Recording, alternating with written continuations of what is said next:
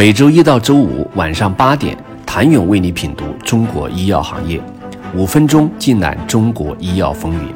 喜马拉雅的听众朋友们，你们好，我是医药经理人、出品人谭勇。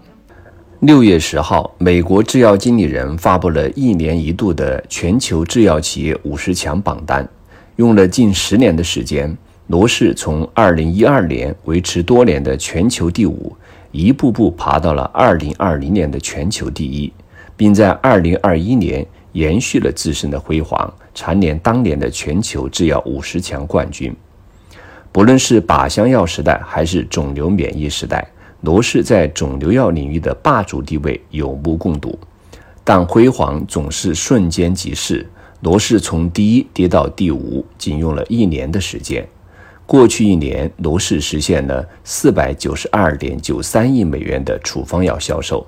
受到专利到期、生物类似药上市的影响，近几年罗氏的三驾马车的业绩一直在走下坡路。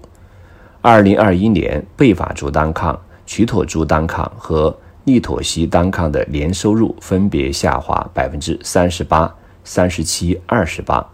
三款产品的销售额相比二零二零年减少四十五亿瑞士法郎。再往前看，二零二零年贝法珠单抗、曲妥珠单抗与利妥昔单抗的销售额均不足五十亿瑞士法郎，同比下降百分之三十八、二十九、三十五。当然，罗氏也在寻找新的三驾马车。仅三年时间，罗氏最畅销的三款肿瘤药产品名单，已经从二零一九年时代的贝法珠单抗、曲托珠单抗、利妥昔单抗，变成了帕博珠单抗、阿替利珠单抗与贝法珠单抗。曾有分析认为，阿替利珠单抗、帕妥珠单抗、恩美曲妥珠单抗有望成为罗氏肿瘤血新的三驾马车。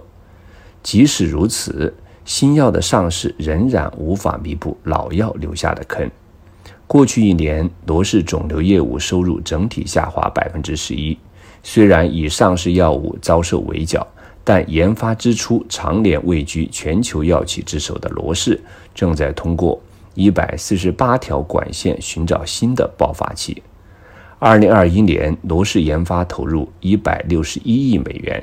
较二零二零年增长百分之十四，研发支出占到整体营收的百分之二十三。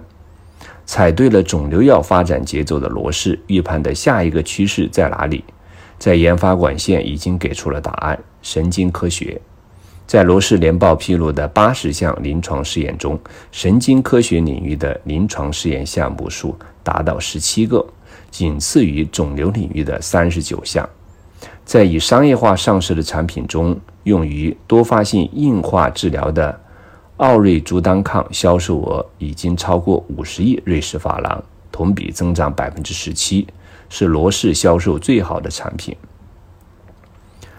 过去十年的制药经理人全球制药五十强榜单中，诺华七次位列第二名，两次夺冠，一次第三名。二零二一年，诺华面对的仿制药竞争依旧在持续。诺华全年净销售五百一十六亿美元，同比增长百分之六。其中，创新药业务净销售额四百一十九点九五亿美元，同比增长百分之八。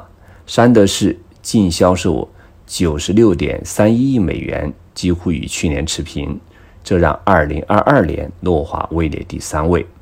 值得注意的是，诺华虽然并没有诞生一款百亿美金的超级重磅炸弹。但是其产品组合中有十多款重磅炸弹产品，不仅贡献了大部分的增长，还抵消了仿制药竞争所损失的销售额。全球制药企业前二十强还有哪些企业？他们的表现如何？恒瑞与他们的差距有多大？请你明天接着收听。谢谢您的收听。想了解更多最新鲜的行业资讯、市场动态、政策分析，请扫描二维码或添加医药经理人微信公众号。